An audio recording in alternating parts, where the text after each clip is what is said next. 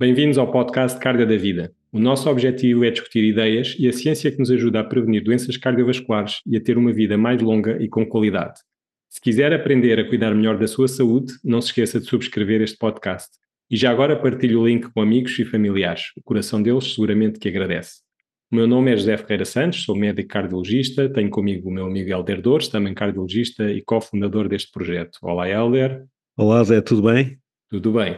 Hoje é uma edição especial eh, porque temos um convidado também muito especial, que é o Paulo, Paulo Moraes. Ele já vai ter a oportunidade de se apresentar, mas eh, queria dizer que ele é também um dos cofundadores deste projeto. Mas normalmente está nos bastidores, a pensar mais na estratégia, como é que nós levamos o cardio da vida a mais pessoas. E, portanto, eh, eu passava exatamente a palavra ao Paulo para ele se apresentar, quem é o Paulo, porque é que ele está envolvido neste projeto do Cardio da Vida, antes de nós depois falarmos naquilo que é o tema que nos traz aqui hoje, tem muito a ver com as ferramentas digitais e como é que isto interage com a prevenção cardiovascular. Mas, olá, Paulo. Olá. É, antes de mais, é um prazer estar aqui agora no, no front office também convosco. Claro que sim, é um gosto.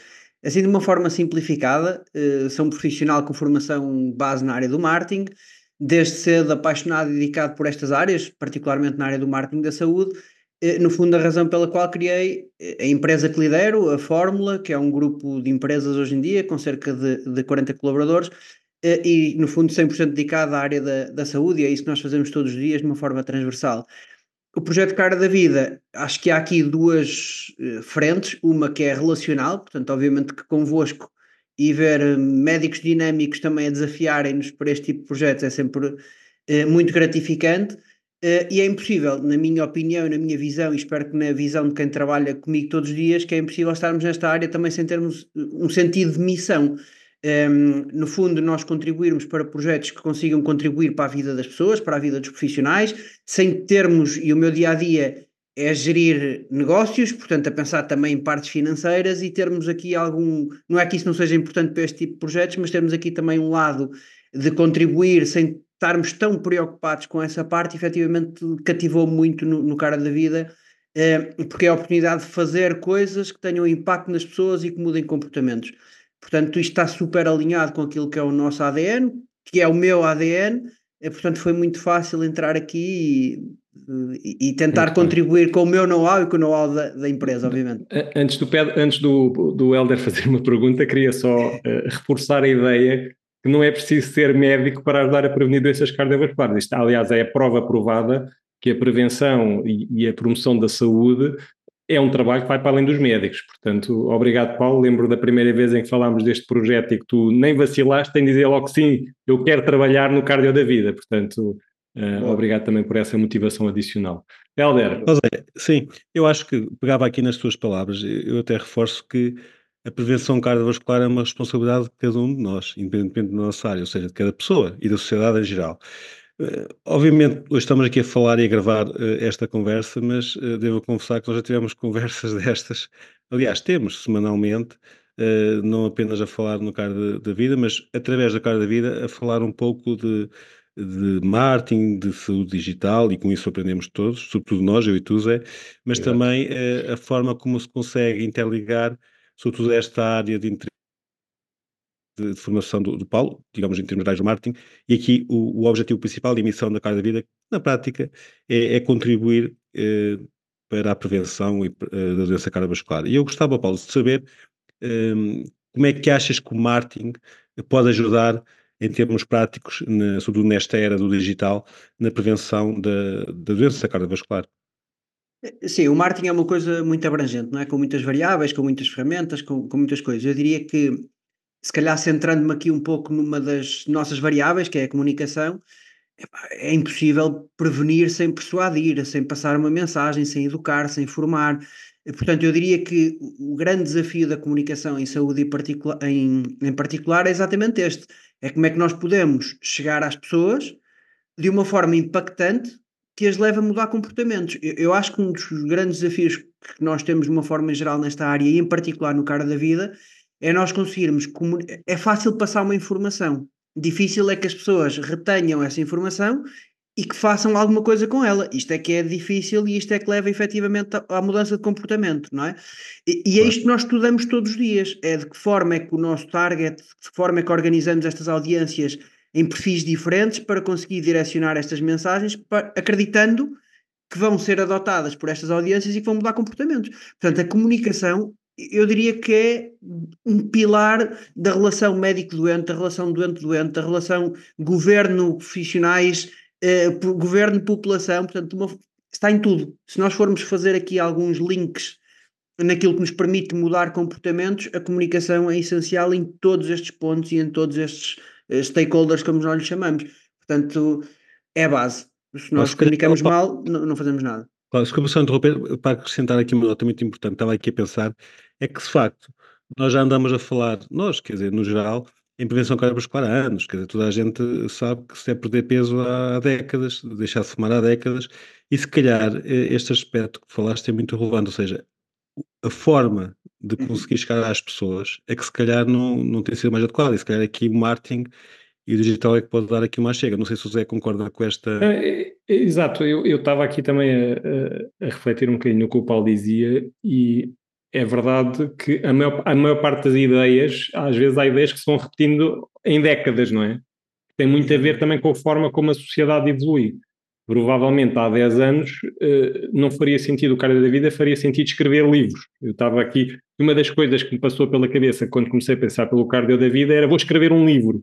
Mas depois eu, uh, e também esta conversa tive com o Paulo, já tive com o Helder, é, mas o livro fica na prateleira. Hoje em dia a maior parte das pessoas já não lê livros. Não quer dizer que isso não seja importante, mas se calhar os livros que leem são altamente selecionados, uh, portanto já não se consome informação através de livros. A maior parte das pessoas não consome informação dessa forma e, portanto, eh, desde o início, eh, eu desafiei o Paulo para, exatamente com esta perspectiva do marketing, para que a gente conseguisse comunicar um, ehm, e fazer chegar as mensagens às pessoas, porque as coisas não é suficiente eh, aquela ideia de eu escrever umas mensagens, escrever um livro, a consulta não chega.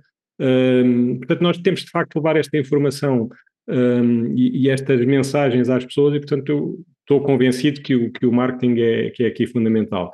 Um... E posso só complementar aqui com uma coisa que é importante, ou duas. Uma é a repetição. Não chega a dizer uma vez, não chega a partilhar um artigo, não chega. Eh, temos que fazer isto de muitas formas diferentes para efetivamente uma, uma mensagem ser retida. Isto aplica-se a todas as áreas da comunicação. Estamos a falar eh, desta em particular, mas isso aplica-se. Reparem, toda a gente sabe que fumar faz mal. Toda a gente sabe que ter colesterol alto faz mal. Isso, isso já não é. Eh, portanto, é relevante do ponto de vista de comunicação, mas não é isso que muda comportamentos e que nós percebemos isso até aqui.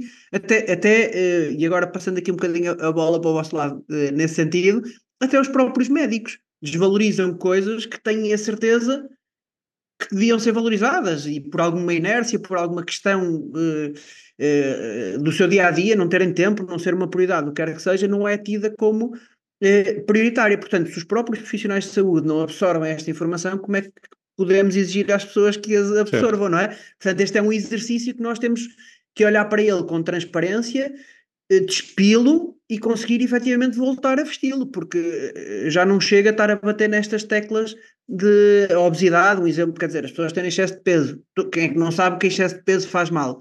As pessoas não estão, não estão é, efetivamente dispostas a mudar comportamentos para deixar de ter excesso de peso. E é esta mudança de comportamentos que leva à prevenção, àquilo que nós estamos aqui a falar, eh, e isso e, e como é, é que tu achas e como é que tu achas que as ferramentas digitais podem ajudar? O que, o que é que nós podemos fazer? É, é, essa é sempre aquela pergunta do, do, do não é? Como costuma dizer. É, as ferramentas são ferramentas, como é, se quisermos, um médico quando está a aconselhar um, um doente, é uma das ferramentas que temos para trabalhar, é, um canal, se quisermos, para não lhe chamarmos de ferramentas, todas as ferramentas digitais que nós falamos, as redes sociais, os sites, tudo isto são formas de nós efetivamente impactarmos as, as pessoas.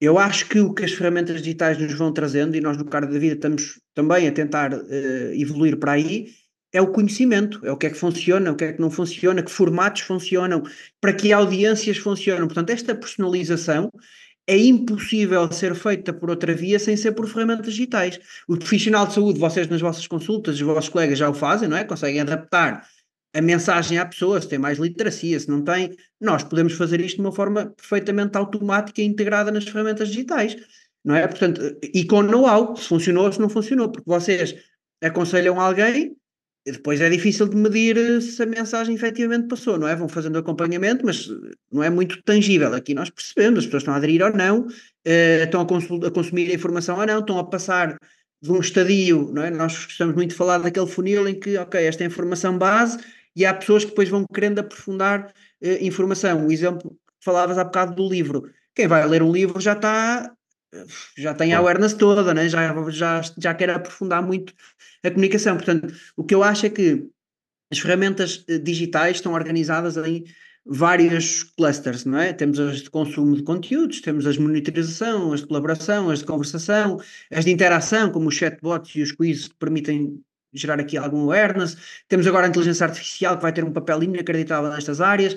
Portanto, tudo isto permite impactar as pessoas de forma completamente diferente, sem, sem que as pessoas fiquem maçadas com um texto, com uma coisa técnica. Às vezes temos que ser mais técnicos, às vezes temos que ser mais superficiais, às vezes usamos algumas analogias, que até do ponto de vista clínico e científico, nem são muito bem aceitos, não é? Mas são importantes para passarmos a mensagem e impactar as pessoas. Portanto, é aqui que eu vejo claramente o papel das ferramentas digitais, é personalização, muito à oh, Paulo, eh, eu estava aqui também a ouvir eh, esta explicação. Eh, se calhar, uma, um, para quem não é da área do digital, do marketing, é? em termos uhum. técnicos, um, um, dos grandes problemas, pelo menos com os quais eu me deparo, e até que já discutimos em conjunto, é que de facto existe uma multiplicidade de, de ferramentas e, e, de opções em termos digitais, e se calhar nem todas têm o mesmo alcance, nem todas servem para a mesma coisa. Por exemplo, o, convencionalmente, e nós também temos, também temos um, um, começa-se por construir um website, quem quer desenvolver uma plataforma ou até algum conteúdo profissional, há sempre um site por trás. Ainda faz sentido, aqui nesta área da prevenção cardiovascular, achas que é uma coisa que ainda colhe, tem alcance? Qual é é a tua opinião sobre isso? É, a minha visão é que totalmente. Porquê? Porque uma coisa é aquilo, nós usamos uma coisa que é a árvore do marketing e o tronco ainda consideramos ser o website, ou seja, todo o resto, as redes sociais, Google, campanhas, publicidades online, ajudam-nos a atrair, a gerar aquele awareness, aquele flash, não é? É muito rápido a conseguirmos a consumirmos uma informação, por exemplo, no Instagram, e depois a pessoa pensa, eh, calma, isto pode ser interessante, quero saber mais sobre isto. E aí o site é essencial para ser o repositório onde as pessoas podem efetivamente navegar, consumir, eh, aprofundar, fazer uh, testes a perceber o seu risco cardiovascular, por exemplo, como temos no cara da vida. Portanto, conseguimos que a pessoa tenha um flow de informação e que consiga aprofundar o seu conhecimento. Nas redes sociais é muito mais difícil. Não é que não seja possível, mas é muito mais difícil. Por isso é que eh, muitas vezes a estratégia é levantar o véu com todo o resto, chamar a curiosidade, para as pessoas acabarem por vir a este tronco, chamemos-lhe assim, que é o website, para beber e para aprofundar, aprofundar muito mais a comunicação. É muito mais relevante para nós quando vamos analisar as pessoas que efetivamente entraram no website, consumiram o conteúdo do website, do que só as pessoas que viram uma imagem no Instagram. É? O impacto que isto tem é completamente diferente. É? E se no final disto tudo a pessoa for ao médico e for impactado pelo médico, perfeito, a nossa jornada é perfeita. Porque a credibilidade vai aumentando à medida que vamos afunilando nesses canais. Tu disseste bem que, que o website é, é o tronco comum, mas eu inicialmente quando, quando eu pensei em fazer um website e, e, e falámos pelas primeiras vezes, eu naivo achava que a gente põe um site e toda a gente lá chega. Isto é a mesma coisa que pensar que eu vou abrir uma loja no meio do Monte Alentejano e que de repente vai haver lá imensas pessoas a visitar a, a loja. Não vai. Portanto, eu acho que fazer sites é uma coisa relativamente fácil.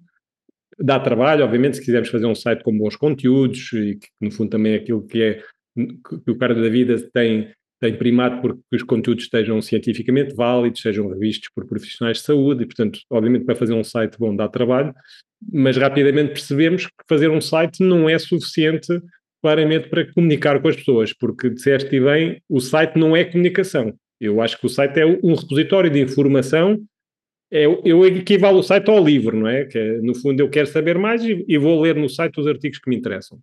Uhum. de uma forma menos maçuda, mais digital, se calhar mais adaptada àquilo que é hoje a vivência de como as pessoas procuram informação. Mas, mas a questão é como é que as pessoas lá chegam. Um, e eu estava aqui a, a lembrar-me, quer dizer, os, os, meus doentes muitas vezes chegam à consulta e dizem, doutor, eu fiz análises, ouvi o resultado do exame e já fui ao doutor Google. Um, como é que isto se liga e como é que o site se liga ao doutor Google, se é que se liga? Certo. Eh, o, o Dr. Google tem aqui um papel não sei se, se, vocês têm noção, mas há estudos que mostram que o Dr. Google, do ponto de vista de credibilidade, está a seguir aos médicos, inclusive à frente de alguns profissionais, não é? Quando se fala de percepção, que para nós que estamos no meio, quer dizer, é uma generada a todo tamanho, porque o Dr. Google não é fonte nenhuma, o médico é uma pessoa, é uma fonte, não é? Para mim, para me dar informação, o Dr. Google é um motor de busca que indexa fontes, podem ser boas ou podem ser más.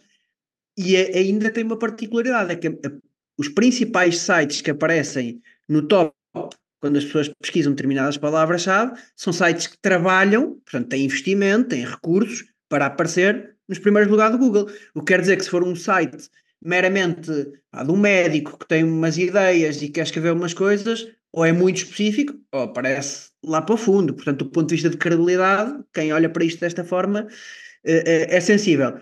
Agora, o Dr. Google é uma ferramenta de pesquisa se as pessoas efetivamente souberem pesquisar, forem educadas a pesquisar, voltamos aqui à comunicação, eh, souberem o que é que estão a fazer, é uma ajuda enorme, porque se a pessoa já tiver alguma informação e for falar com o médico já com alguma informação boa, ok? É uma pessoa mais informada, é mais fácil o médico até discutir algumas coisas e encaminhar para o sítio certo.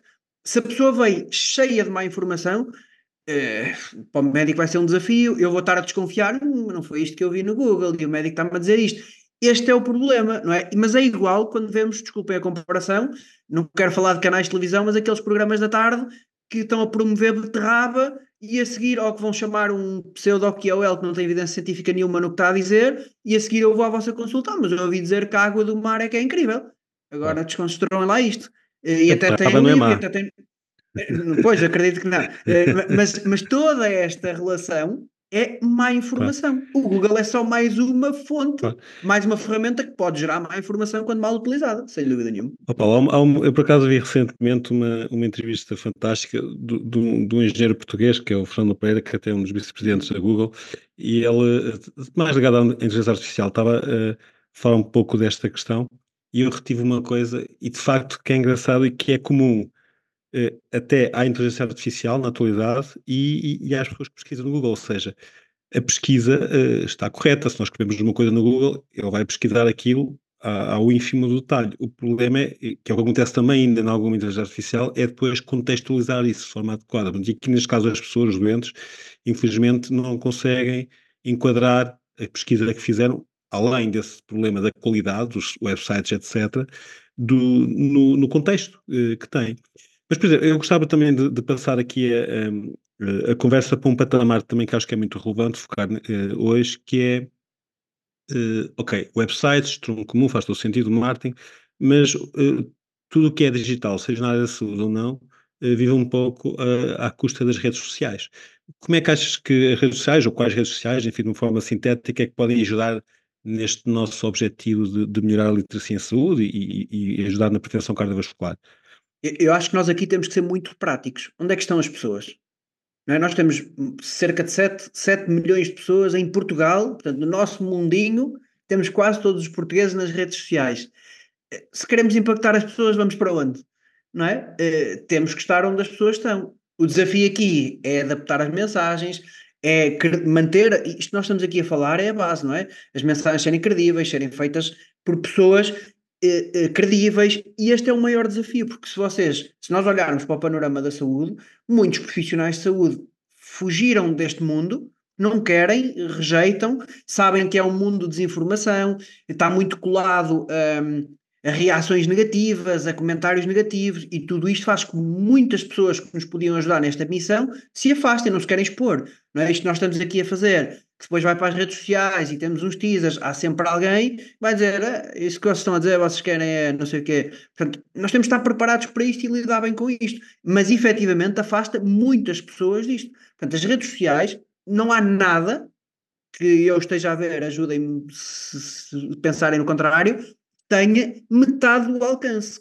Com, claro. e, e muitas vezes lá está, com investimento, nós podemos fazer publicidade online, sem investir loucuras, temos alcances muito grandes. E nós, nós até fora do cara da vida, eh, para não, não estarmos só a aprender ao cara da vida, fazemos muitas campanhas de awareness em várias áreas, com investimentos simbólicos, se formos comparar uma rádio, uma televisão, o que quer que seja, quer dizer, temos, é incomparável o alcance que temos e mais do que o alcance. Nós conseguimos medir, efetivamente, que impacto tivemos nas pessoas. Se depois oh, as pessoas mudaram o comportamento ou não, é mais difícil, mas eh, não há nada que consiga fazer isso. Claro. Só que um exemplo, é que isso é tudo verdade, eu concordo 100%, mas esse alcance é para o bom e para o mau. Eu dou aqui um exemplo. Sem dúvida. Aconteceu comigo que me pediram para fazer um, um desmentido de uma notícia que estava a circular no, nas redes sociais, que era uma coisa completamente absurda que era de que a tosse previne um infarto. Se uma pessoa tiver, tiver ter um infarto, tossir muito não, não vai ter. Quer dizer, isso é verdade só se estiver ligado para os sentidos ao mesmo tempo, não é? Basicamente, portanto, eu, eu acho que se calhar, eh, obviamente temos que aproveitar, eh, um, enfim, as redes sociais eh, nesta caminhada, mas temos aqui um grande adversário, é que as mesmas redes sociais, a mesma plataforma, podem estar a ser uh, usadas para o caminho oposto. Mas se nós pensarmos na forma como o utilizador consome informação, uma coisa é eu vi um post numa rede social, mas a seguir fico preocupado, o que é que eu faço a seguir? Tendencialmente vou ao Google. Será que isto é verdade? E aqui, nós efetivamente tivermos conteúdo trabalhado, pessoas a falar, vídeos no YouTube, a indexação de um conteúdo credível que diga, ei, aí parou, pelo menos equilibrar a balança. Claro. Se os profissionais de saúde, pessoas como vocês, eh, se afastarem deste meio, não há contraditório. Eu que quero, epá, quero tirar esta dúvida porque vi eh, em qualquer lado, pesquiso e o que me aparece continua a ser essas mesmas mensagens a reforçar, então aí não há contraditório e eu vou achar que é verdade, com, com ignorância ou não, não posso não ter eh, capacidade para conseguir filtrar mais do que isso. Mas efetivamente, isto é isto que nós estamos aqui a falar e é muito importante que as pessoas percebam isto, acontece em todo o lado televisão, rádio. O que é que dá mais audiências numa televisão? É o, o desmentido ou é um mentido, não é? Que vem toda trabalhada, as pessoas adotam aquilo como verdadeiro, a seguir vem alguém credível dizer, epá, calma que isso não é bem assim. Alguém quer, alguém vai ouvir isso. Já não se ouve, não é? E os jornais é igual, portanto, não estou a dizer que estes meios não são credíveis. Agora, se efetivamente convidam pessoas que não são credíveis, o output vai ser mau. Aqui, qual é a diferença? E obviamente eu tenho consciência disso, é o facilitismo. Eu, se quiser criar uma página Amigos do Coração e tornar-me um especialista do meio e concorrer contra vocês, vou fazê-lo e garantidamente que vou alcançar muitas pessoas, não é? Tenho a técnica para o fazer. É, mas temos que ter o contraditório. Acho que isso é um risco, mas não, não deve ser o argumento para fugir disso. Isso faz parte. É? Faz parte. Paulo, mudando aqui um, um bocadinho a discussão, o foco da discussão, porque acho que, obviamente, que não há maneira, e disseste e bem, acho que as redes sociais são, são incontornáveis, uh, e, portanto, se nós queremos chegar às pessoas, temos que lá estar. Fico também aqui a pensar, uh, as pessoas que estão nas redes sociais, ou a maior parte do tempo estão nas redes sociais, não estão necessariamente à procura deste tipo de conteúdos. Eu acho que há um, um certo conotação de lazer, mas depois as redes sociais também não são todas iguais, como é óbvio. Uh, mas obviamente que há muitos onde as pessoas estão mais por lazer e não necessariamente à procura de formação ou de informação, uh, no fundo não é esse o objetivo, se calhar também se facilita o consumo de outras coisas menos idóneas.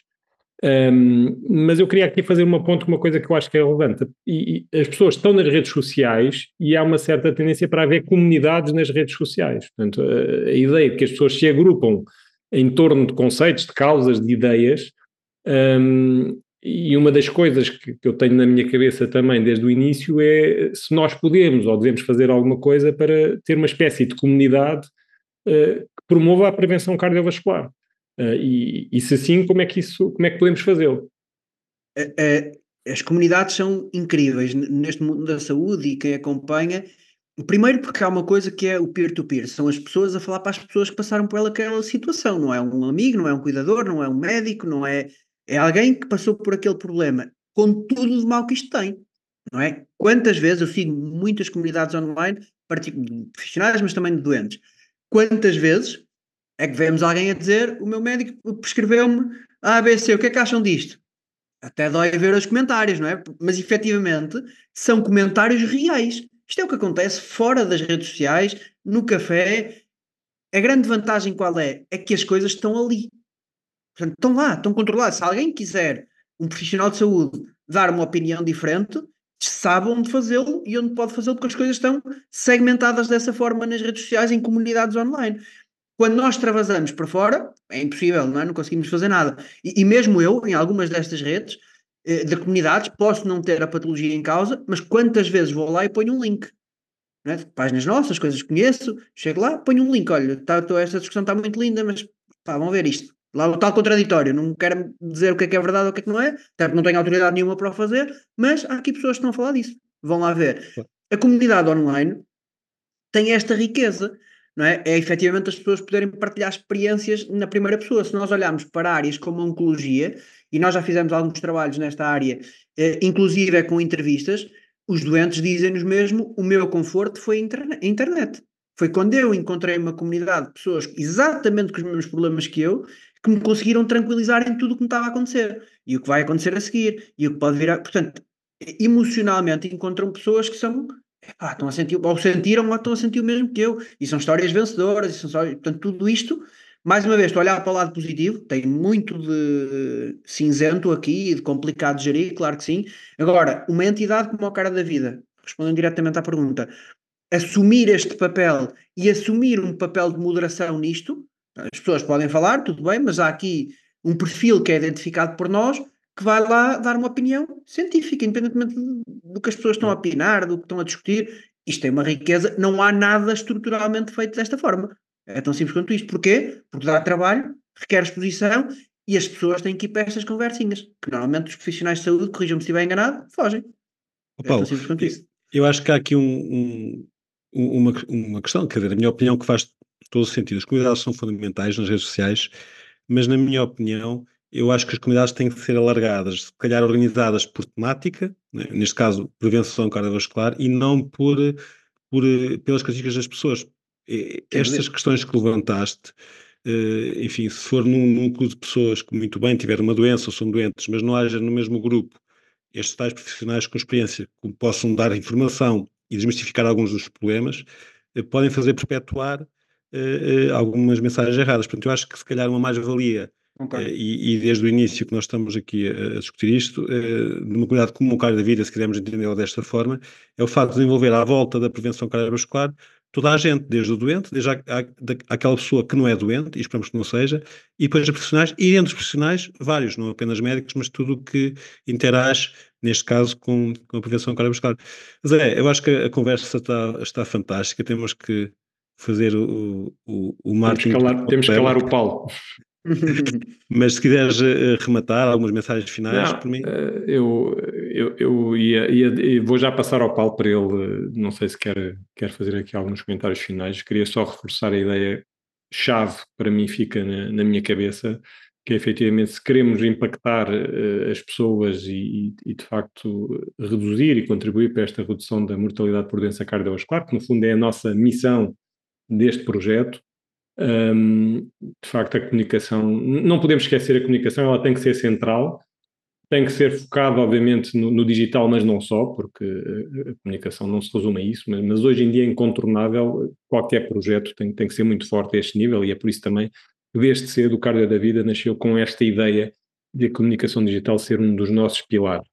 Um, não sei se o Paulo quer acrescentar alguma coisa sobre até ideias futuras, como é que ele vê isto para o futuro, só para terminarmos. Sim, sim, muito rápido e, e no minuto. Acho que há aqui esta variável do cara da vida eh, tem uma grande mais-valia que é efetivamente não fugir do espaço.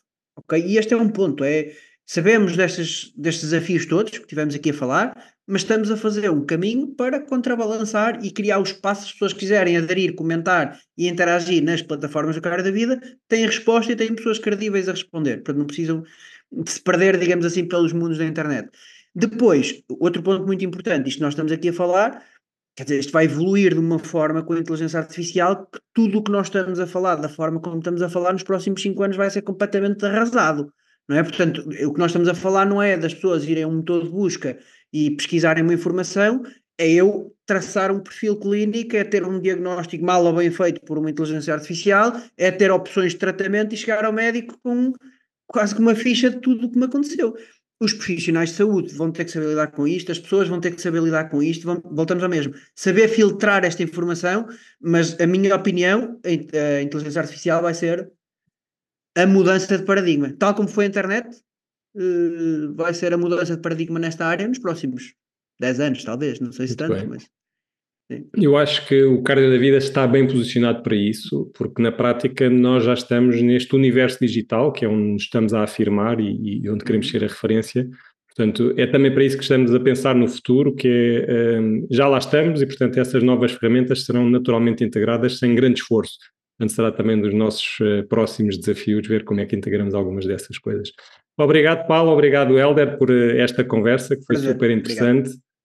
E hum, eu desafiava aqui, obviamente, quem está a ouvir, a deixar nos comentários, fazer sugestões e, acima de tudo, eh, pôr like no podcast, partilhar com os amigos e, e visitarem-nos o nosso site eh, e subscreverem a nossa newsletter. Obrigado.